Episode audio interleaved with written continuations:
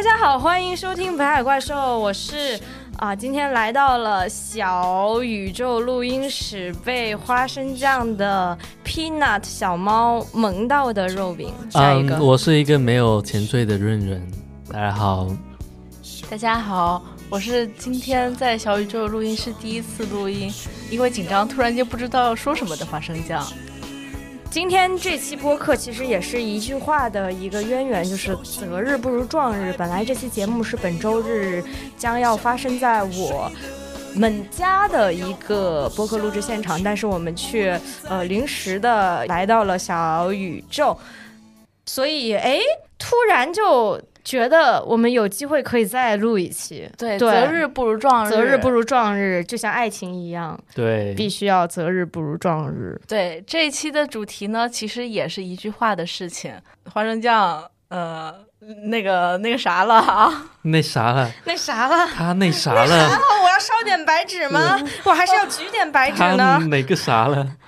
没有没有怀孕，因为没有堕胎，嗯就是那是以后的事情，没有失忆，怀没有孕是以后的。出车祸，对他没有恢复，记忆，嗯他只是脱单了。啊，你为什么笑难产？你为什么要装作第一次知道的样子？明明从一开始，我们就不知道。这是不是我们第一次三个人一起录节目啊？对，之前润润有一次是在视频里面串场了一下，对过客。然后今天是嗯，北海怪兽第一次就是全员相聚在这里，还是小宇宙录音室。为了一个男人，不在场的男人，今天大家相聚在这里，都是为了庆祝花生酱脱单。谢谢大家。此处应有掌声，因为太穷，所以自己鼓。所以来花生酱向我们的听众来讲一讲，你这个脱单怎么就突然从我们两年前开始，这个开始录《北海怪兽》第一期的时候，你就已经在准备这个事情了。没有没有没有准备这回事，我只是想澄清一下。嗯，确实上一次谈恋爱有点久，就是自从北海怪兽开始做以来，确实也还没谈过恋爱。北海怪兽是什么 什么？现在已经是一个快一百期的节目了，对，所以就是说铁树开花吧。好，那请问铁树，你这次是怎怎么就开了花了？这个这个事情嘛，其实我呢把它称作一个就是宇宙派过来的订单。这个事情说起来还蛮悬的吧？啊，要从一个我很久很久以前看到的，就是在豆瓣上刷到的一条动态说起。大概意思就是说，有一个概念叫做给月老下订单。嗯，大概意思就是说，你可以在心里，或者是说你在一个自己的备忘录里面，就是写一下自己对另一半的一些理想要求，而且还要事无巨细的罗列出来，就包括什么外形啊、价值观啊、消费观啊、家庭关系啊、职业规划、性格啊等等等等，越列得越详细越好。然后这个形象变得生动了以后呢，就是一旦在人群中，你就更容易识别出哪个他，然后也就是自己会更知道说想要什么样的类型，然后就吸引力法则，在他出现的那一天，你就会精准的啊识别到他。这说起来是很玄，对不对？我也不相信，但他确实是成真了。你有写这样一个订单吗？其实我第一次看到这个概念的时候，我当时转发了，但是我也没太注意。直到就是今年有一次跟朋友出去吃饭的时候，就是我朋友 Q 到了这个事情，然后他就说，嗯，之前看到这条动态，他自己有试着写了一下，然后当他碰到她男朋友的时候，就是嗯。他有把这个订单拿出来对了一下，因为他们当时可能就是在一个比较暧昧的、举棋不定的阶段的时候，我那个朋友就看了一眼订单，然后发现上面的一些条件，比如说他会写说这个人，呃，他的理想型是需要说吃饭很香，或者是说理想型是不抽烟的这样的，都符合这个条件。但是其实我列的，我列的其实没有说特别详细，就是说你一定怎么样，你一定不怎么样，嗯而是说我列的会是更模糊的一些条件。我大概念一条吧，比如说是那种。一定不是运动垃圾，但是又不要太运动，因为如果太运动、太阳光的人的话，就是容易有很多的竞争对手。你知道我不喜欢雌竞，我也不喜欢就是那种人气很高的男生。什么意？思？为什么太运动的男生就一定会有雌竞？雌竞？对，就是我会很担心，说我喜欢上那种很多人喜欢的阳光校草。就是言情小说里面会有的那种形象，就那种荷尔蒙到处散发的，就是非常的阳光，然后就是在操场上打篮球，然后吸引所有女生的目光的那种。对对对对对哇，好帅，好帅，好帅！嗯，我不是那种花痴类型的人，不能是一个运动白痴，像润润一样。没关系，润润已经不用担心这种问题了。对，然后还有一个，就可能是比较符合我个人需求，就是一定不喜欢过节。我也不喜欢过节。对啊，我就是不喜欢凑热闹的人啊。对，然后还有，我写了一条叫做什么“不以人生经验角力”，这条可能就比较嗯抽象，大概意思就是说，因为我觉得生活中的很多男性就会陷入一种就是 man spending 啊，就一定说啊，我工作经验比你丰富，或者是说啊，雄竞，对，不是雄竞，对爹位，爹位，我只是不好意思说，会容易说，因为我好像我我什么都懂，我要在看电影的时候告诉你说这个电影的背景是什么什么样的，我要给你讲解一下，然后包括在生活中啊，我觉得你这个工作怎么怎么样，指手画脚。那我觉得就是，如果是要找伴侣的话，就是要更看说。我们两个是平等的，而不是说啊，你是一个女的，你多好看，或者说你是个男的，你很帅，还是怎么样？我会更倾向于就是不是以两性的吸引，而是说就是平等的人与人之间的吸引，也不是说因为你多强，你的地位多高，或者是说嗯你有什么很厉害的作品，而是说就是纯粹是人与人之间的性格啊，以及就是磁场之间的 match 这个点。所以你就会说，我只想要在专一的爱里实现平等的对话，左右而在彼此其中。对，因为我觉得平等对话是一件很重要的事情，就是你能 get 到我在说什么，但是我又不需要介你不要 judge 我，对你不要 judge 我，我也不想说太过解释，说我以前是一个什么样的人，我为什么会变成现在这样子，就觉得互相了解是一件很麻烦的事情，所以我其实在这种寻找伴侣上是一个非常偷懒的人。所以你不想要追溯对方的过去，你也不不要对方去追溯你的过去，可以这么说吗？就或者说不纠结于此，就说到的时候可以说一下。对，说到时候可以说一下，但是不用说特地去考古说啊，几年前的我是什么什么样的人，我跟自己以前的男朋友或者女朋友怎么怎么样啊？我觉得就是虽然说过去可能塑造了我现在这个人现在的样子，但是呃，过去的某个事件的话就不需要太过于执着。就是其实这个订单是一些很抽象的概念组成的。嗯嗯但我写的这个订单，当时我那个朋友跟我讲了以后，我有稍微重视一点点。当然，我也没有很当回事，因为我这个人，首先就是我的生活里面没有什么异性，其次我很讨厌 dating app，dating 哎 app 这个机 哎，耶、真的，就是我刚认识你的认知有点不太一样。这两年发生了什么变化？我用，但是我很讨厌 dating app，而且我今年就是有一个非常显著的变化，就是，呃，我会更倾向于去寻找一个比较稳定的关系，以及希望说进入一段稳定的感情，然后就是找到这样的能够和我去进入稳定关系的人，去创造一段稳定的感情。这是一方面，然后还有就是，我真的就没有那么太追求，就是所谓的说你精神契合度多高啊，或者是说你有多少多少共同爱好啊，就像那种豆瓣列出了啊，你跟这个人的共同喜好有多少多少这样子。觉得这个心态的转变，主要是因为上半年被封了两个月吧，就会有一些这样的变化，嗯就是人在极端情况下的吊桥效应嘛。嗯嗯嗯嗯，所以就是这段时间刚好出现了一个和你的订单还挺 match 的，让你觉得是宇宙给你送过来的人。宇宙订单之所以叫宇宙订单，其实还有一个原因是跟小宇宙有关系。感谢小宇宙，给小宇宙打钱。又是一个通过播客找对象的案例。，对，北海怪兽是一个怎样的电台？是一个你上来了就能找到对象对，来了就能找到对象，主播也能找到对象。给主播打钱就能找到对象啊！记得啊，我们的那个配唱链接会放在那个 show notes 里。我要稍微展开讲讲这个故事了。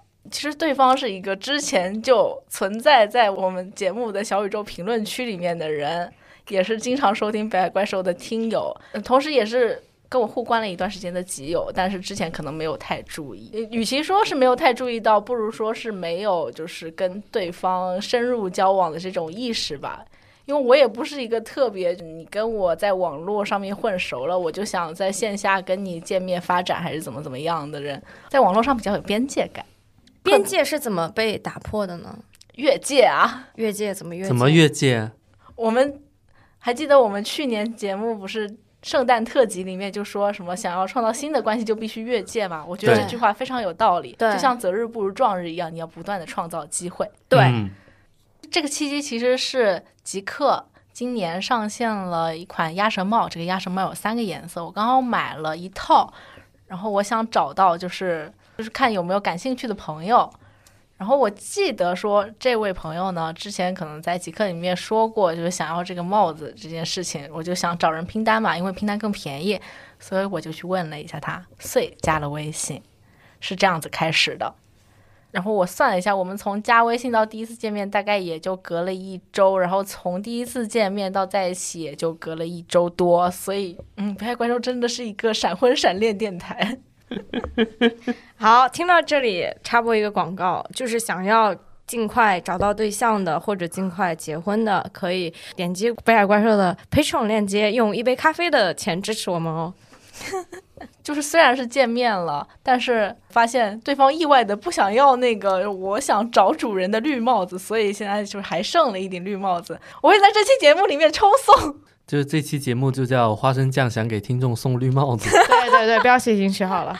然后这个见面到在一起的速度，其实我还挺意外的，因为我之前就是可能 crush 别人啊，或者是喜欢别人啊，我会倾向于说比较慎重，特别是现在对感情比较谨慎的情况下呢，我会觉得说可能三个月甚至更久是一个比较好的，就是看出对方是一个什么样的人，或者是说。呃，能更好的就相处了解的周期，但是我没有想到，这个进度，这个进度条在一周就已经拉到百分百了。然后我们在这一周里面非常飞速的，就是见了好多次面，包括肉饼跟润润也见过他。我们一起见面的那次是你们的第第二次，第二次见面。距离第一次见面也就过了两天。嗯哼，我记得我们第一次见面的时候是在日料店，当时我下班比较晚，所以他在那儿等我，因为他当时在看一本本格推理，所以他当时见到我第一句话说：“你来的正好，就你刚来就有人死了。所以所以是续弦嘛？这是你刚来就有人死了，那你刚好可以填房是什么鬼嘛？莫名其妙啊！这个世界果然对男生的要求比较宽容哈。就是说这种话当开场白的也可以脱单。我应该会直接把他拉黑的。”非常让人印象深刻的开场白。嗯，然后呢？然后第一次见面其实没有留下什么太深刻的印象了，就好像真的吗？对啊，只是觉得说这个人好像跟网络形象不太一样。我后来你跟我说的是有发展的可能。网络形象是什么样的呢？后来跟他说，网络形象是一看起来很寂寞、经常 emo 的话唠单身直男，嗯，然后见到真人呢是呃善良的单身直男。那善良就不 emo 了吗？他不 emo 吗？至少第一次见面的时候没有很 emo，可能是还没有到深夜 emo 哎，所以你你说你是第一面第一次见面就有好感了？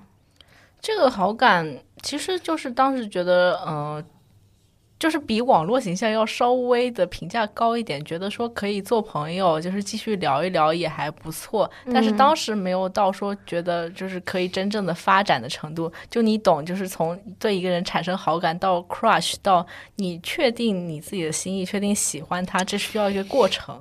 嗯当然，在我这里这个过程就是、呃要快百倍速了。嗯，哎，所以第二次见面就是我们一起去唱歌那一回，你觉得有一些决定性的瞬间吗？没有诶，我真的觉得就是没有什么决定性的瞬间，好像就是一点一点的就发现说自己已经在这个水域里面了，然后这个水还挺温暖的，那就继续待着吧。就是这样子，一点一点陷进去了，没有说某一个瞬间让我觉得好感倍增，某一个瞬间让我决定去喜欢他。就我觉得还挺自然的，所以这一点就很奇妙吧。爱情就是这样的吗？我很少听到有女孩子会这么浪漫的把自己的恋爱过程形容成温水煮青蛙。我脑子里也冒出了。我心想，黄仁酱，你对自己有什么恶意吗？真的是。刚开始又说什么刚有人死了你就来了。哎，所以你们俩是谁？就是在一起是谁先提的？对，算他吧，算让他加一分吧，算他。那是怎么发生的？他怎么提的？对，我觉得我们在这一周里面，其实已经把很多就是三观上啊，包括以前感情啊，包括就是很多生活上的看法，包括生活习惯什么的，聊得还挺透的。虽然我前面说就是不会特别关心说这个人过去是什么样，这个人过去做了什么，但是我觉得就是在一起之前，你摸清对方的就是感情上的看法，以及就是过去的经历怎么塑造了我现在的就是感情观，是一件很重要的事情。然后我当时也跟他说，就是我觉得我在过去的感情里面都是那种就是没有得到过确认，就是没有一个比较稳定的，然后可以说为之努力，说能看到未来。简单说就是能称之为男女朋友的感情是没有的。就是严肃来说，这可能是你的初恋也，first love。也不是 first love 啦，没有那么 first。对啊，因为你你觉得说之前的恋爱经历可能都不是很严肃，但这这是你第一次严肃对待的一次恋爱。之前其实不是没有严肃，就是想要严肃，但并没有被对方严肃的对待的感情吧。那你这回你感觉到已已经被对方严肃对待了，对吧？嗯，那那个点在哪？有没有？就是跟之前有什么不一样？，对，跟之前呃，比如说以前在一起的不都没有说就是见朋友还是怎么样，或者是说就是大方的跟别人说我男朋友怎么怎么样，所以我对我男朋友这四个字其实是非常生疏的。但是反正我们在一起以后第一次见面，就是刚好我是跟几个朋友一起嘛，然后他来接我，我就当时就是拉着他，然后整个人就是语无伦次。听说了你怎么知道？对你的语无伦次已经听说了。嗯，前两天听林一说的，上海滩已经流传着你语无伦次的传说了。对，是这样的啊，我就是整个人非常紧张，紧张到就是像那种猫被抓了一样。嗯，没错就。是啊，这个是我呃，这个是那个那个谁啊，我我男朋友啊，那个他叫啊嗯，就大概这他叫。R N G 对 I I N G，就是这样子 Happy I N G，心情就像是这这啊，好，你继续。我可以一秒给你看他的极客主页，但是我没有办法说出这四个字。好。那我要说一下，因为你这个其实你在说的是你自己心里的感受。哦，你是说他？对，我就是说，那他跟之前的对比，究竟是什么让你觉得你们是严肃的？对，不一样是什么让你产生了这种哇，很确认，就是我他是我男朋友，要跟全上海介绍一下的这种心情？就因为我们之前聊过很多，就是我我说过我过去的经历嘛，然后他就说，如果他要跟人在一起的话，绝对是要他觉得告白是一件很重要的事情，是需要严肃去确认的。然后我们在一起的那一天也确实是这样子，因为我说是他说的嘛，然后他那天讲说，其实就是有考虑很。他说他以前的恋爱都是那种谈个一年、两年、四五年的嘛，所以就是对待所有的感情都会这样。他就问我说：“如果你知道说跟这个人在一起，你们的感情就是那种会往长期稳定的方向去发展，但是假设你能预见未来，就能看到说你们在一起其实呃不是永远，大概也就一两年的样子，那你会去尝试吗？”我说我会，因为我的人生中还没有体验过这种东西，我想知道是什么感觉，以及是我我人生已经到了一个我希望去跟人就是创造就是共建一段感情的阶段。然后我其实感觉就是他会考虑很多，但考虑很多的同时，又是确实能感受到他的喜欢，以及他是一个温柔的人。嗯嗯，我特别能理解换人这样说的，就是你觉得你跟这个人有未来，这个可能是你跟一个人构建一段严肃恋爱关系一个很重要的前提。因为我也见过身边很多朋友，他跟这个人玩不下去或者过不下去的一个很大的征兆，就是你觉得你们俩已经没有希望了，就这种感觉。啊，我也我当然也能体会到。这个时候好像只能说这个话了吧？啊，我当然也能体会到，对，嗯，是的。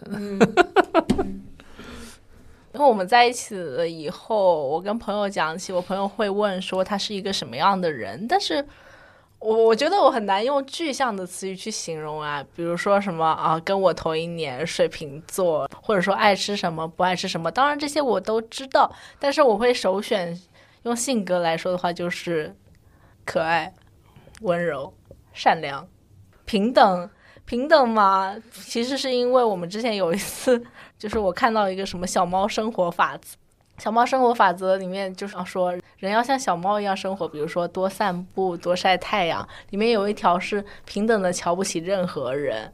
然后我发给他的时候，他就说我也要像小猫一样平等的瞧不起任何人，要和喜欢的人一起平等的瞧不起任何人。那我觉得我们在一起也是这种状态，就是很多时候会有一些奇怪的相似点吧，比如发现说会为同一件事情生气，比如说我我我有时候会有一些小心眼的时刻，但我告诉他的时候，是他也能 get 到我那个生气的点，就是一些人际关系上的一些比较奇怪的拧巴的点吧。嗯嗯嗯。我想到一个点，就是我们之前为什么其实算认识蛮长时间，但一直没有加微信。后来问他说为什么，他就说我不是那种随便会在微信群或者说在极客搭讪女生加别人。然后我就觉得就是在边界感这这件事情上，我跟他就还挺同盟的。虽然说这可能就是让我们没有早一点认识，但其实换一个时机，我也不觉得说我们就会成为现在这种状态。因为换一个时机，我可能不是现在这份工作，那我整个人的状态也没有现在这么就是开心、快乐、轻松。我也没有时间去 dating，然后我也没有心思去认识别人，可能不会像现在这样。嗯。所以我觉得有很多就是偶然因素结合，然后 timing 对促成了这个这个 timing 非常的奇妙。嗯，那你觉得这段恋爱可能虽然也没有很长时间，就但也有十几天了啦。啊，呃，好的好的，给予充分的尊重。对，你觉得就是最让你开心的，或者说你觉得你生活当中最大的改变是什么？我生活当中最大的改变，傻笑，傻笑，傻笑变多了，傻笑变多了，一天到晚的傻笑，确实经常有一些抑制不住的笑容。嗯，最主要的啊，比如说有个点是我开始早睡早起了，因为他的作息就是那种不到九点就上班了。然后每天就是十一二点睡觉，我就为了跟上这种就是聊天的节奏和步调的话，我也被迫开始早睡。你从纽约搬回了上海，就是从 international 变成了 local。嗯。我上次因为房间乱，还被说了一顿。就我以前是没有办法接受别人碰我的东西，别人去整理我的房间。但他那次来我家，他实在是就是洁癖发作，开始帮我收拾房间。他就无法忍受，说我为什么搬家搬了快一个月，就是还有几大包东西 散在那里。所以他就当个田螺姑娘去你家。整理了一下是吗？就我以前会觉得说你贸然来收拾我的房间，不管你是我男朋友也好，还是谁，还是关心我的亲戚朋友也好，我觉得就是动私人物品会不会有点冒犯？但是在这件事情上，就是跟以前的原则有点不一样了吧？我接受了这件事情。嗯，难道你是觉得还挺好的吗？帮你收拾房间呢？你知道洗脱一体机即使双十一要多贵吗？你知道请一个阿姨一次要多少钱吗？一个小时要多少钱吗？在上海，你们这样说是物化男性。他只是在工作。我觉得这就是某些时刻觉得应该让对方参与到我的生活里面吧。是这样的一些时刻。其实一开始没有说交流这么多，就是喜欢的什么书籍啊、电影啊、音乐啊什么。但是后来会发现说，好像这里面有一些交叉，包括说什么喜欢看落日啊这个点，其实我也是后来才发现的。然后还有嗯，比如说看书的话，我们现在就是会交换书，在地铁上看什么的。好浪漫啊！对啊，我们都没有做过这种事情，你们都可以直接在家看啊。我们最近刚刚把我们两个人的书柜分开了。对对对对，A 书柜是润润书柜，B 书柜是肉饼书柜。对，啊，所以我们也可以开始交换。啊，是这个意思吗？呃我还以为你说结结婚之后就是连书柜都要泾渭分明。没有没有，哪结？婚是这样的吗？我以为结婚是把两个人的书柜合并在一起。我觉得结婚是有更多的选项，就是你们可以这样，也可以那样，随你，嗯因为就只是你们两个人的事情。嗯，真好。对，所以你觉得他是可以结婚的对象吗？我要是说是，但是我们以后分手会怎么样啊？我觉得是啦，是啦，是啦，是啦，听到了吗？就是。听到了吗？听到了吗？听到了吗？而且我还问他说：“我这一期就是有什么可以讲，有什么不可以讲的吗？我在上架节目之前是不是要先发文件，就是你听一下有没有什么不能播的东西？”他说：“没有，没有，没有，你就讲你想讲的就好了。”然后就到时候就小宇宙见吧，非常不好意思。然后就挺好的真的就感觉有很多可以去尝试的事情吧，比如说我之前在订单里面写说这个人不要去运动白痴，然后就我感觉他也是那种就是会经常想要出去啊，或者是说想就包括什么滑雪啊、滑板啊之类的这些我都不会的事情，我觉得就是对方可以带一带我吧，这是说两个人可以一起尝试的选项。然后包括两个人都已经做的这个已经重合的点，就是输影音上会发现说，就是以前听的音乐是差不多的，或者说也很喜欢某一首歌啊，或者是突然间就是给对方安利剧或者电影的时候，会发现说啊，这个你也看过啊，啊，这个我以前也很喜欢啊之类的。就是虽然说我跟他现在都是到了一个，就是不会说强求你的伴侣去看你喜欢的东西，但是意外发现说这块是就还挺像的，就是我们都觉得说跟对方在一起就还挺轻松愉快的，因为不用说费太多的解释，大家能互相 get 到，我觉得这点很重要。对，我真的觉得就是花生酱找到自己喜欢的人，然后对方也喜欢他，就是真的是有一种非常非常感动的感觉，因为就是在现在就是在能够在这么大的城市里，在万千人群当中能找到一个人，你觉得跟他相处很舒服，然后呃两个人能够有一些。心照不宣的感应，然后能够彼此陪伴和支撑，我觉得是很宝贵的。因为，因为就是生活变化太快，很多事情都不确定。但是如果有一个人能够让你提供你生活源源不断的一种确定感的话，我觉得真的是那、我该接话了。嗯嗯、对，是的，我觉得是这样的。呃，就是我觉得确实现在的人要找到一个很靠谱的自己相处起来又很舒服的亲密关系，其实是很难的。有很多人他可能就像花生酱说的，就你们两个人有喜。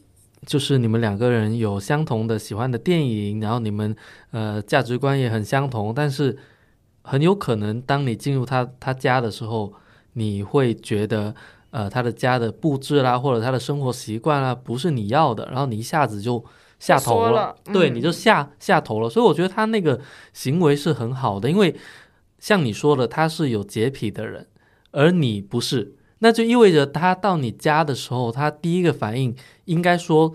这个家的布置跟装潢不是一个他理想的状态，我以为说第一反应是落荒而逃，然后就分手。对，我觉得有很多人他其实是落荒而逃，他只是要一个现成的，就他要一个完美的伴侣，但这个完美的伴侣嗯不是靠他自己跟对方慢慢的来对。磨合出来。对、嗯、他要的是一个现成的，好像说你生到这个世界上就有另外一个对呃跟你是完全配套的，那但其实是不会有的。对所以我觉得他那个行为特别好，就是说，对哎，哦，那我喜欢更什么？我有我嗯我很有洁癖，但你的家还不够我的这个洁癖的标准。那好，那我来帮你收拾。对我，我可以在你允许的前提之下，我们相互做一些调整。对，你可能也为了他做出了你的一些让步，或者说你觉得舒适的，就是觉得也可以改变的地方，然后他也很乐意去这样做了，而不是说哦，我觉得这样是和我完全不一样的，我就觉得啊，你这个人不行，然后我就走掉了。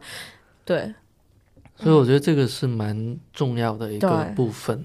嗯，我觉得跟他在一起，就是虽然说过程很快，但是不会像以前那种什么 crush 一样来得快去得也快。就是我不知道，虽然说现在也没有很久，但是就是内心里面有这种信心和笃定感吧，因为觉得说对方跟自己在一条船，我们也会因为这个去努力，不管以后会碰到什么，也不知道会碰到什么，说实话。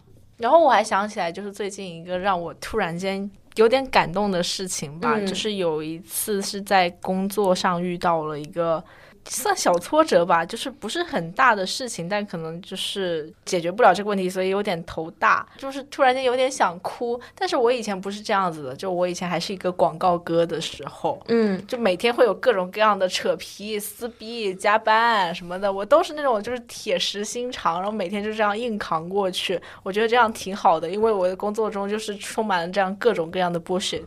那嗯现在没有了，没有这些困难以后，我反而变成一个脆弱的人。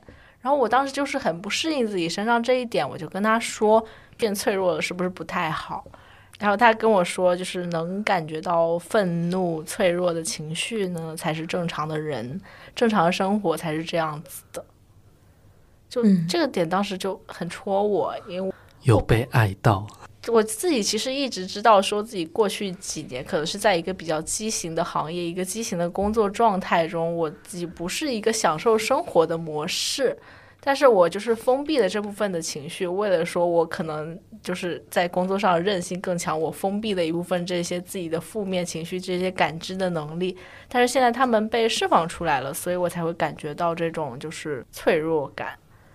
就真正好的关系是可以让你更真实的面对自己，然后以及让自己变得更好。虽然这个话可能很烂俗，但是就是可以滋养到自己的那种感觉。对我是真实的有感觉到，然后他还跟我说，希望我可以好好享受生活，就不管是开心的还是烦恼的，可以，可以，可以，可以。还想讲什么？可以讲。很多啊，就像什么反经验这种事情啊什，么叫反经验？对啊，就是反经验，就是你碰到这个人，你只想快速的在一起，你也不想拖，你也不想推拉，也不想搞暧昧，就是想赶紧在一起，越他妈早越好。请问对面的两位，你们在一起的时候不也是就一周吗？你们不是第二次见面就已经决定在一起了吗？对啊，对啊。但没有我那个沉默的点是我在想，这跟反经验有什么关系？哦，就我是不太懂这个，对，就你讲的这个感受是我的感受，其实。对，因为可能过去就是看的一些什么恋爱文学啊，或者是看那种什么经验帖啊，嗯。会告诉你说，在感情里面要保护好自己的自尊啊，嗯。不要暴露的太早，然后就是一旦表白了就会掉价，还是说你呃什么教你插招拿捏男人，什么撩汉秘诀啊。我觉得就都是一些恋爱兵法。对啊，就是我对这种东西其实非常非常非常非常的厌倦，包括说你穿什么样的衣服，男人会喜欢，斩男色，对，斩男，然后包括说啊什么，就是如何让他对你上头，如何牢牢拿捏，这都什么东西啊？我知道有些人可能就是可以熟练运用这些点，或者说他们就是这些点在他们身上真的就是有起到作用，能够奏效。我我也没有质疑说这样子换来的感情就不真诚，但确实他们在我身上不适用，包括 dating app 也是一样的，就是那些什么短效的，然后你觉得就是让你觉得自己可替代、可有可无，就是下一个更乖的这些瞬间。就比如说我上 dating app 的时候，我会这么觉得：就如果说这一次约会不是很愉快，或者说这个人并没有想要跟我发展下去的意向，OK，那我再换下一个。但反过来也是一样的，我用这种观念去 judge 别人的同时，别人也会 judge 我，这个东西是会反噬的。然后我在这就一次一次的碰壁里面，我都没有碰多少次，但我觉得非常的厌倦，这也是我不想再用 dating app 的原因。就是一个狗熊掰棒子的一个逻辑，互为狗熊，互为棒子。就现在这样的认识以及就是在一起的过程，我就觉得非常好，非常完美。虽然就是非常出乎意料，也非常不我，但是我非常喜欢。不要说不你啊，这就是你这就是想要你的啊，这就是你。然后还有就是，就不要犹豫吧，就是直觉。你如果碰到这个人的话，就想打直球就打直球。虽然说最后打直球不是我，但我还是呼吁大家，就是牢牢抓住冲，没有什么好说的。就感觉北海怪兽现在成了一个劝别人奋不顾身往前一扑的恋爱播客，纵全体主播全部沦陷。恋爱这这好东西，真的是个好东西。你要说我现在恋爱脑，我也 OK，我接受。恋爱脑有什么不好的？又不影响工作。初恋就是那个 first love 的结尾，人家就是为了彼此的未来，也就是成为了更好的自己啊，实现了自己当年的梦想啊，还就是快乐相守啊，那多好呀！纵身一跃就跃了呗，因为我以前会担心说，万一纵身一跃了，下面是万丈深渊怎么办啊？现在我觉得啊，现在很好啊，就是跃了以后有人跟你一起跃啊，那就下面是万丈深渊又怎么样？果然是海阔凭鱼跃。海阔凭鱼跃，天高任花飞。快要年末了，糟糕的二零二二年也快要过去了。我也非常希望每一个在听北海怪兽的你，能够享受生活，享受生活中的人，享受生活中的事，然后享受生活中每一个点滴当中感受到的爱。嗯，就希望大家可以碰到那个让你可以暴露自己的脆弱、傲慢、小九九，焦虑，对各种各样的我们在平时判定为负面情绪而把它们收起来的的那个人，就他可以让你展现你本来的那个样子，因为这恰恰就是作为人的意义，我们生活的意义。然后呢，花生酱就碰到了。每一天都觉得自己很幸运，就每一天会感受到自己的那种快乐要溢出了，但是又不好意思表达的太明显，但是我又很想告诉全世界，说我碰到了这样的人，